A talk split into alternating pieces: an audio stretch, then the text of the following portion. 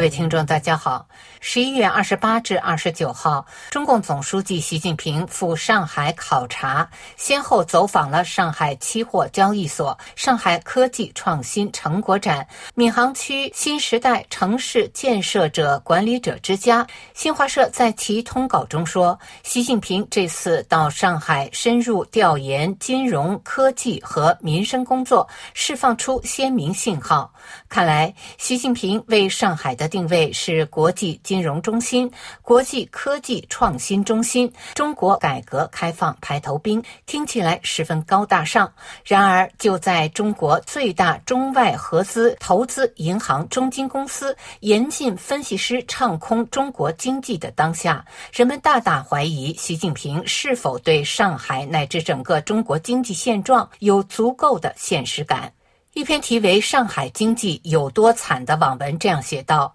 今年以来，有一个非常值得关注的金融数据指标，非银行类金融企业的存款完全丧失了增长性。非银金融包括保险、证券、信托等。二零二二年底，全国非银金融企业的存款规模是二十四点零四万亿，到今年九月份为二十四点二三万亿，增幅仅为。百分之零点八，这种微弱的增幅堪比股灾。非银金融机构手里的现金，就是中国金融投资领域流动性是否充沛的具体表现。二零一六年，非银金融企业存款出现了百分之零点六九的负增长，就是受二零一五年股灾的影响，非银金融企业的流动性严重不足。二零二一年出现。了高达百分之二十二的增幅。这一年，全世界都在新冠之下苦苦挣扎，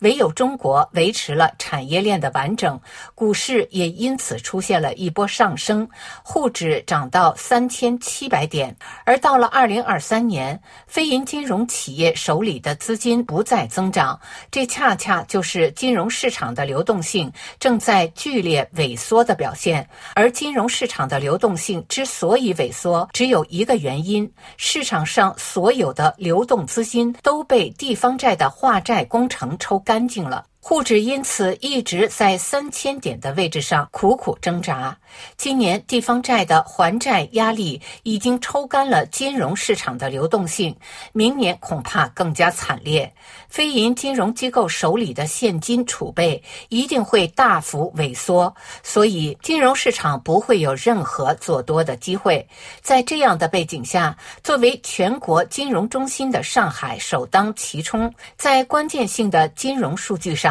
即非银金融企业存款增幅仅仅只有百分之零点一，连全国百分之零点八的微弱增幅都比不上，距离负值只有一步之遥。考虑到十一月和十二月份地方债的还债压力，预计上海的非银金融企业存款增幅一定会变成负值，而只要变成负值，就意味着上海金融市场的流动性已经被抽干了。金融业创造的税收占上海全口径税收收入的比值一直都维持在百分之二十左右的比例。根据上海市税务局的数据，今年前三季度上海创造的全部税收收入为一万四千九百七十二亿，较去年同比增幅仅为百分之二点八四，而全国前三季度的税收收入增幅高达百分之十一点点。九，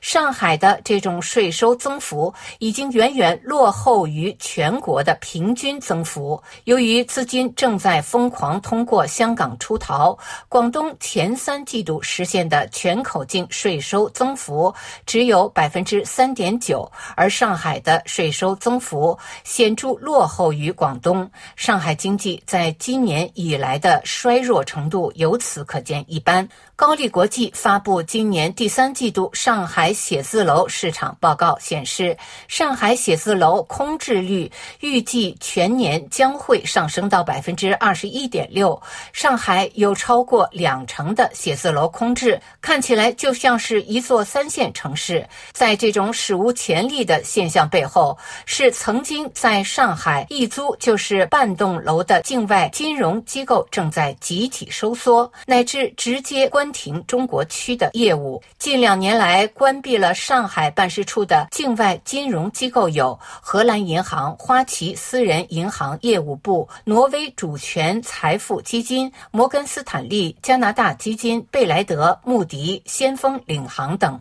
对于这种现象，上海政府没有任何办法应对，甚至都不敢尝试进行任何挽留。金融如此衰败，写字楼空置率猛烈上升，上海经济当然就是一潭死水。中国老百姓最关注的，无非就是批发和零售行业，也就是商场的人气。根据上海市统计局的数据，今年前三季度，上海批发及零售行业利润。同比下降百分之十。但是，为了补足税收缺口，上海的商家依然艰难地多交了百分之九点一的税。这种釜底抽薪的情况，对上海的商家们来说就是不可承受之重。所以，今年以来，熬过了前三年的商家就集体熬不下去了。一月底，南京路上的上海置地广场关门大吉；八月底，徐汇区的太平洋百货也彻底关门。